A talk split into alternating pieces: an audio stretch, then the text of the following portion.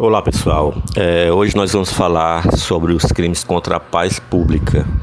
É, antes de iniciar a análise dos tipos penais em espécie, vamos é, estabelecer aqui um conceito do que vem a ser paz pública, o que seria esse bem jurídico protegido pelo Código Penal. Então, essa paz pública corresponderia à ordem social, né? ou seja, ordem nas relações de vida da sociedade. É, regulam e ditam relações abrangendo, portanto, a paz, a tranquilidade, a segurança social. É, isso seria um conceito objetivo. Né? Subjetivamente, corresponderia, pessoal, paz pública, o sentimento coletivo de confiança na ordem jurídica. É, prevalentemente o ordenamento jurídico penal. Né? Então, o, bem jurídico paz pública, nesse aspecto, ganha é, a proteção do direito penal. O primeiro tipo penal desse capítulo é a incitação ao crime. O artigo 286 traz que incitar publicamente a prática de crime. Não é muito complexo de se observar do que trata esse, esse dispositivo. Observe que o 286, né, a prática de crime a que se refere, ele se refere a um futuro, né? Então ele seria a, essa, esse incitar, né, esse estimular seria a prática de crimes futuros, crimes ainda não praticados. Isso a gente vai ver que vai fazer toda a diferença quando a gente analisar o artigo 287. E qual seria o, o objeto jurídico protegido de, desse, desse tipo penal? É a paz pública, né? O próprio nome do capítulo nos, nos indica isso. Seria o sentimento de tranquilidade e segurança, né? Que é imprescindível à convivência social. É um crime de perigo, né? Então a gente é, é já analisou diversas vezes é, outros tipos penais que trazem não crime de dano, mas de perigo, e aí esse aqui se classifica como crime de perigo abstrato. Então, o legislador presume que o simples fato de ter alguém que publicamente está estimulando a prática de crimes já traz um risco ao bem jurídico protegido que é a paz pública. Certo? Então não há a exigência para o momento consumativo de se comprovar que aquela situação trouxe risco. Isso é presumido pelo próprio legislador. Então, é um crime formal e não exige-se que ninguém que foi estimulado pratique crime, certo? É formal. A o mero estímulo à prática de crimes é já configura aí é, em tese, né, o artigo 286. Em relação aos sujeitos, a gente vai ter que é um crime comum, ele pode ser praticado por qualquer pessoa em relação ao sujeito ativo. Porque em relação ao sujeito passivo, pessoal, mais uma vez aqui a gente tem um exemplo de crime vago, ou seja, quem é ofendido, a quem pertence a titularidade do bem jurídico? A coletividade. Então, o sujeito passivo aqui é a coletividade. Em relação ao, ao, tipo objetivo, a gente pode destacar aí o verbo incitar, né, que seria no sentido de induzir, instigar, provocar, estimular. E aí, pessoal, não tem. É, o crime aqui é de forma livre, não traz nenhuma descrição de nenhum meio a ser é, utilizado para a prática. Então, pode ser por meio de panfleto, cartaz, discurso, né, é, de qualquer uma dessas formas, pela internet, por e-mail. Observar que o meio utilizado pelo agente vai trazer reflexos é, se admite ou não a tentativa. Porque é, o meio oral, por exemplo, é um meio que é subsistente. Nós nós não temos como fragmentar essa fase de execução. Mas, por exemplo, pela distribuição de panfletos, poderia se admitir a admitir a tentativa. E o tipo subjetivo é o dolo, né, pessoal? É o dolo, é a vontade de incitar, de instigar a que pessoas pratiquem o crime e observar que o publicamente aí vem como elemento normativo, né? Então, esse, esse induzimento, né? Tem que ser a um número indeterminado, tem que ser de forma pública, tem que ser aberto a qualquer pessoa, né? Ao, ao povo em geral, percebido pelo número indeterminado de pessoas. É, é fundamental, pessoal, é, que isso seja de forma pública, pois faltando o elemento do tipo, a gente sabe que desnatura o crime, né? Então, faltando o, o elemento normativo publicamente, né, nós não temos como configurar esse crime. E em relação ao momento consumativo, eu já falei, né, é, que o meu pode ser qualquer um, então basta que a incitação pública ocorra, que já está é, efetivamente em tese consumado o crime, né? já traz o risco à paz pública, isso de forma presumida, a gente viu que é um crime de perigo abstrato, certo? E que não deve se confundir quando alguém que é incitado vem a, a, a praticar o crime a que foi estimulado. O que, é que acontece nesse caso? Então, se alguém que foi estimulado é, pratica o crime a que foi estimulado, se a gente consegue estabelecer um, um, nexo de causalidade entre o estímulo e a prática do crime por, por uma terceira pessoa, aquele que estimulou vai responder pela incitação ao crime em concurso, certo? Com o crime praticado, certo? Na condição de partícipe, né? Ele não entra na, na execução do crime em si, mas ele dá o apoio moral aí. Então, é o que caracteriza, né, conforme estabelece o artigo 29 do Código Penal, né, a, que traz as, as, a questão do concurso de agentes, né, ele entra na, na modalidade partícipe. Acerca de tentativa eu já comentei, né? A tentativa aí vai depender da do meio que é, é escolhido, é, eleito para a prática do crime. Né? Se for um meio que se pode fragmentar, cabe tentativa, né? por exemplo, o uso de panfletos.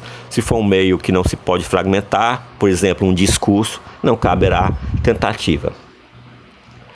Observar, pessoal, que é, nós poderemos ter conflito aparente de norma com legislação especial porque alguma, algumas leis trazem essa forma é, de incitação ao crime também, como a questão da Lei de Segurança Nacional, é, a questão de incitação ao crime de genocídio, incitação ao crime no Código Penal Militar e quando a questão é racial.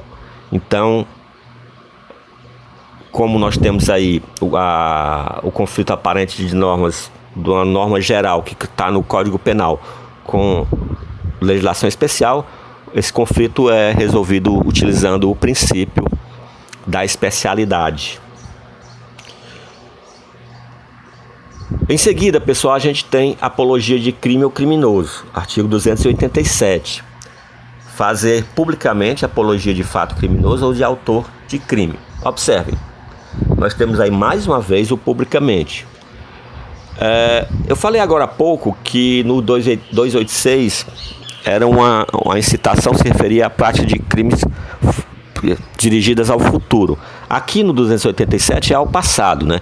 Então, é o elogio de quem já praticou um crime.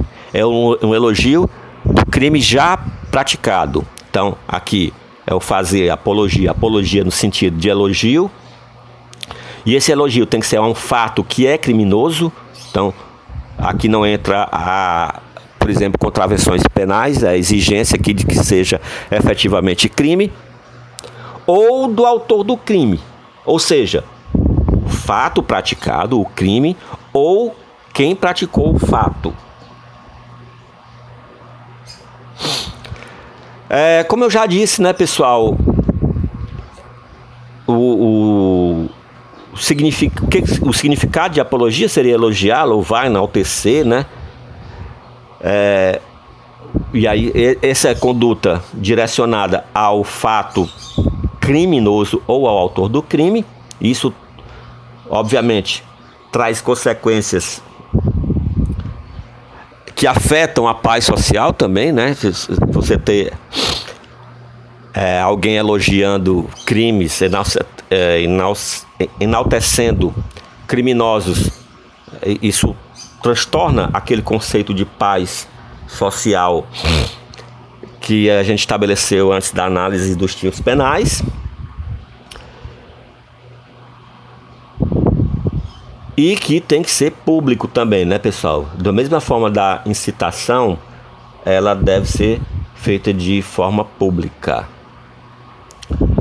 Quanto aos sujeitos, qualquer pessoa pode praticar esse crime, é, enquanto que o sujeito passivo, da mesma, é, da mesma forma do anterior, é a coletividade. Nós vamos ter aqui crime vago, né? Então, mais uma vez, também a,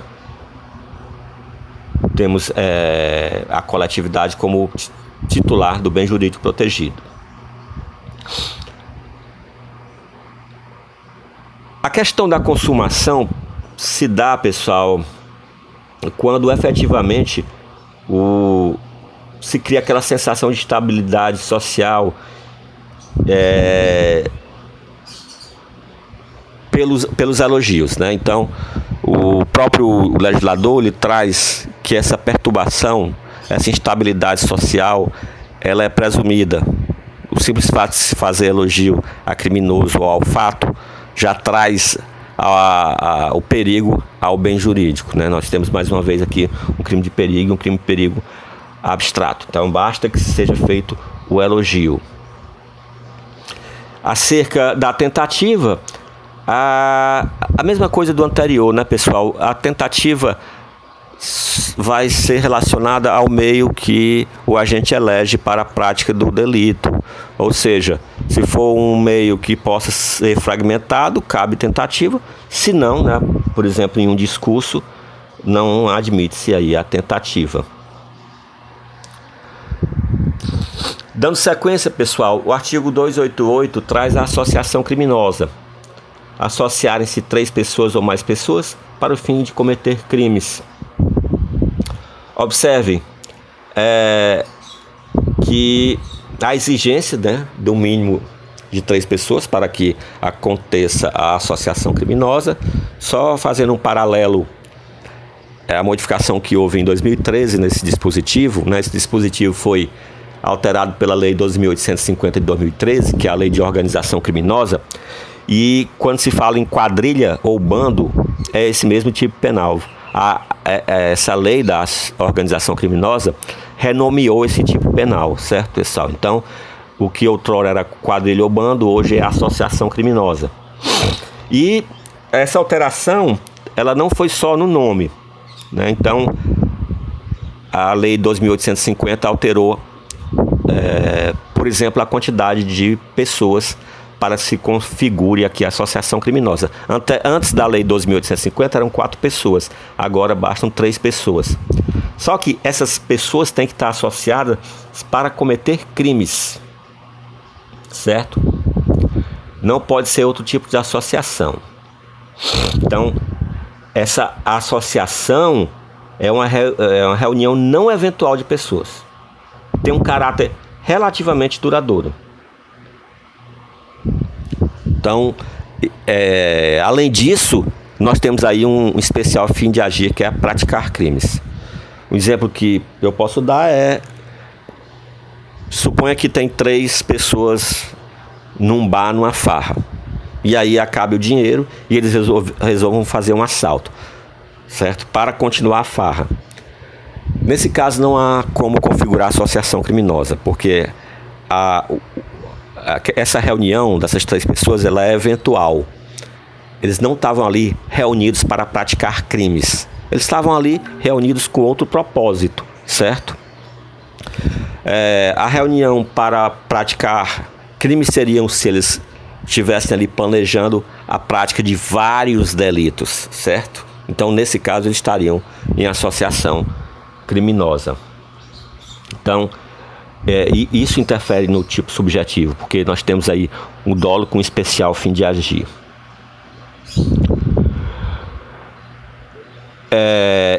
temos também que é, é, essa questão do especial fim de agir é o que diferencia a associação criminosa do concurso de pessoas. Então, no exemplo que eu dei das pessoas em um bar farreando ali, elas praticariam, por exemplo, um assalto e que seria qualificado pelos agentes estarem em concurso. Certo? Pois a reunião deles era eventual. Então, diferença entre concurso de agentes e associação criminosa seria esse caráter da associação, ser eventual ou duradouro.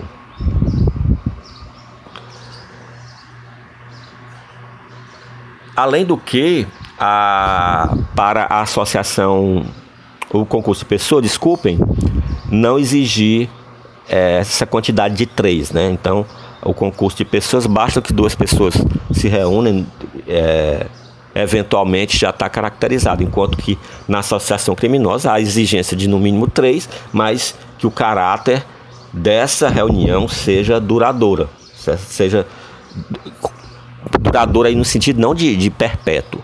Mesmo porque, pessoal, a associação criminosa ela já está caracterizada pelo simples fato da reunião com a intenção de praticar crimes. Não é necessário que se pratique nenhum crime após a associação.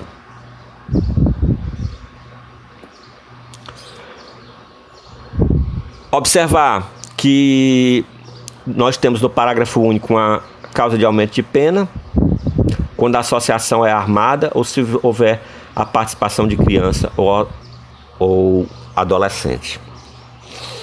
Aí nós podemos perguntar, e o que é uma associação armada, né? Quantas pessoas precisam estar portando a arma?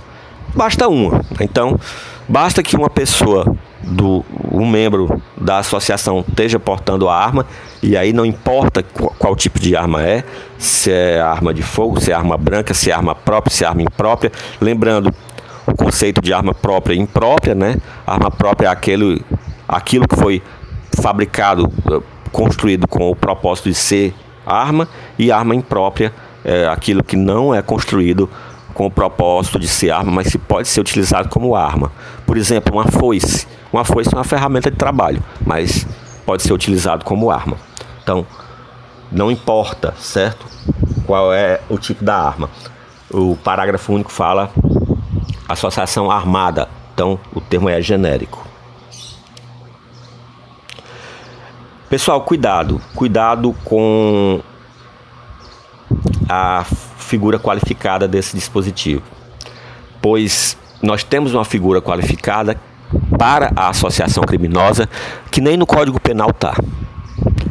Então, a qualificadora da associação criminosa vai estar tá na Lei dos Crimes Hediondos. Então, quando a associação é para a prática é, de crimes hediondos, aí a pena é estabelece, lá na Lei 8.072-90 uma nova faixa de penas. Então é qualificadora porque nós temos um novo limite de penas. Então, cuidado, existe figura qualificada e a figura qualificada não está sequer no Código Penal, vai estar tá na Lei 8.072-90. Então, é a Associação para a Prática de Crimes Hediondos. E a mesma lei 8072/90 ela traz também a delação premiada, certo? Então, para a forma qualificada, nós temos também a possibilidade da delação premiada. O próprio dispositivo da Lei 8072/90 que traz a qualificadora da associação criminosa, quando essa associação tem finalidade da prática de crimes hediondos, também traz a possibilidade de dar ação premiada nesses casos.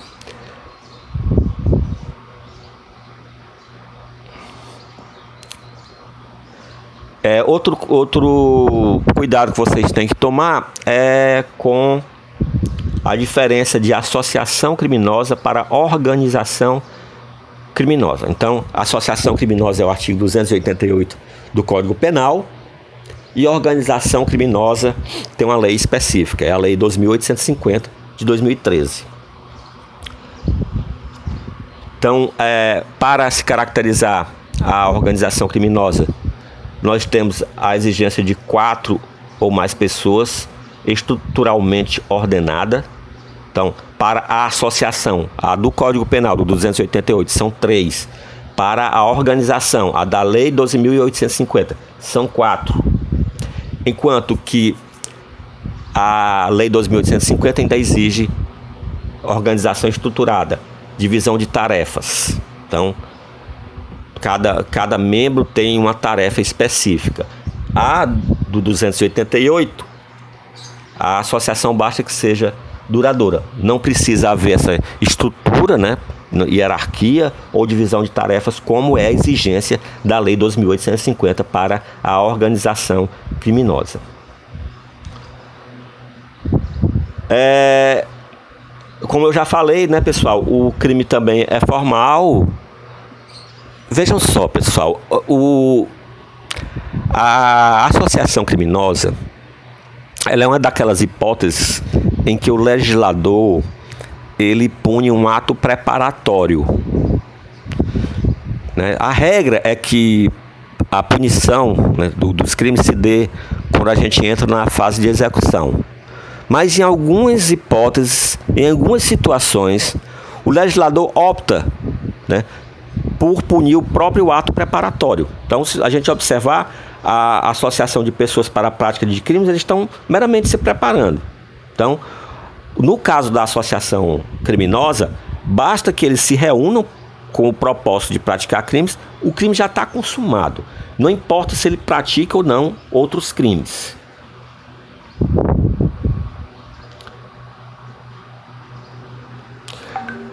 Em relação à, possibilidade de tentativa, pessoal, como a,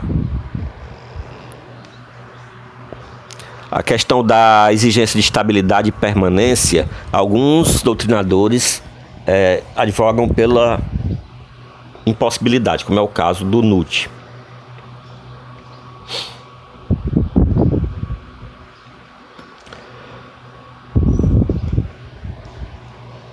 A questão é, da exigência do número de pessoas para integrar o, o crime de associação criminosa traz algumas, alguns questionamentos. Né? Vamos supor que a gente tenha o número mínimo. As pessoas se reúnem, três pessoas se reúnem com o propósito de praticar crimes. É, e se um, antes de praticar o primeiro crime, um desiste? e os outros dois persistem e praticam o crime. Como é que fica? Ora, nesse caso, a gente tem que os três responderiam pela prática de associa associação criminosa, enquanto os outros dois responderiam ainda né, em concurso material pelo crime praticado, certo? Então, mesmo que um membro abandone antes da prática do crime que foi planejado, a associação criminosa já está consumada. Lembrar também, pessoal, que para essa para se computar, né, para se ter esse número de integrantes, nós temos é, duas hipóteses que são admitidas. Primeiro, a gente conta para esse número de integrantes os, os inimputáveis, os menores. Então, são dois maiores e um menor, são três pessoas, são três pessoas praticando para a prática de crimes. E os maiores ainda responderão pela corrupção de menor prevista no Estatuto da Criança e do Adolescente. Outra, outra situação, pessoal, é que se computa mesmo, mesmo pessoas que não são identificadas. Como assim? Ora, vamos supor que numa investigação se constate que três ou mais pessoas estavam é, planejando praticar vários crimes mas só se consegue identificar, né, individualizar dois integrantes. Eles responderiam pelo, pela associação criminosa? Sim, responderiam. Né? Mas deve restar comprovado que havia ou há um terceiro membro. É, o que não foi possível foi a sua identificação.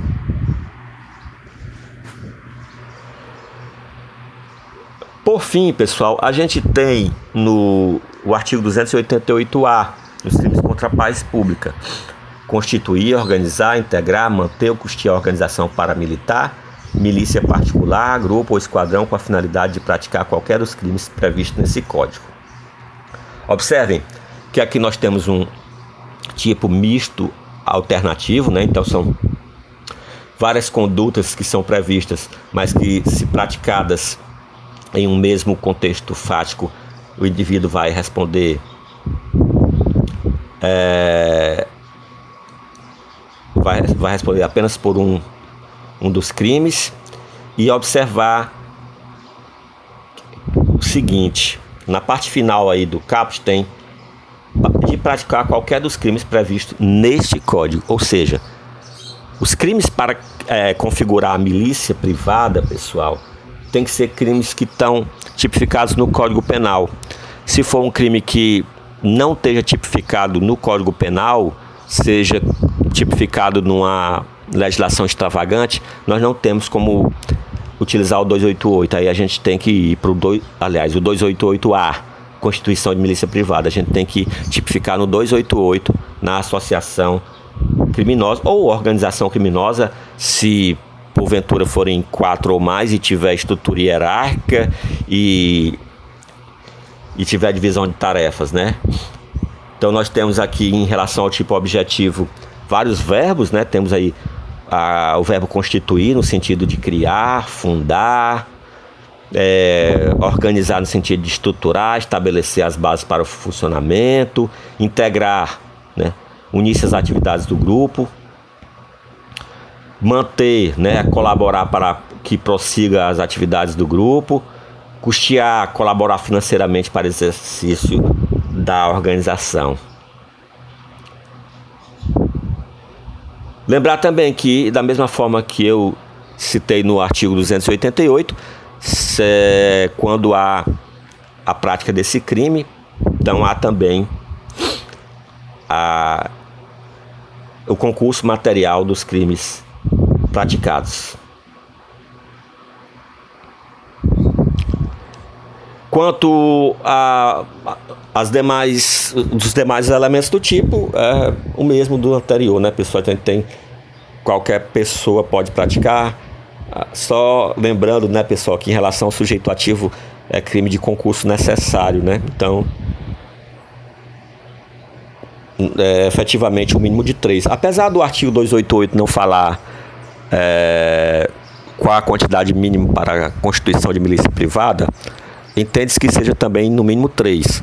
Pois sempre que o legislador quer falar que o mínimo é dois, ele fala em concurso, certo? Aqui não há essa expressão. Então, tanto para o 288 quanto para o 288A, nós temos aí o mínimo de três pessoas. Ok, pessoal? É, a gente fica por aqui. Aguardem os próximos episódios.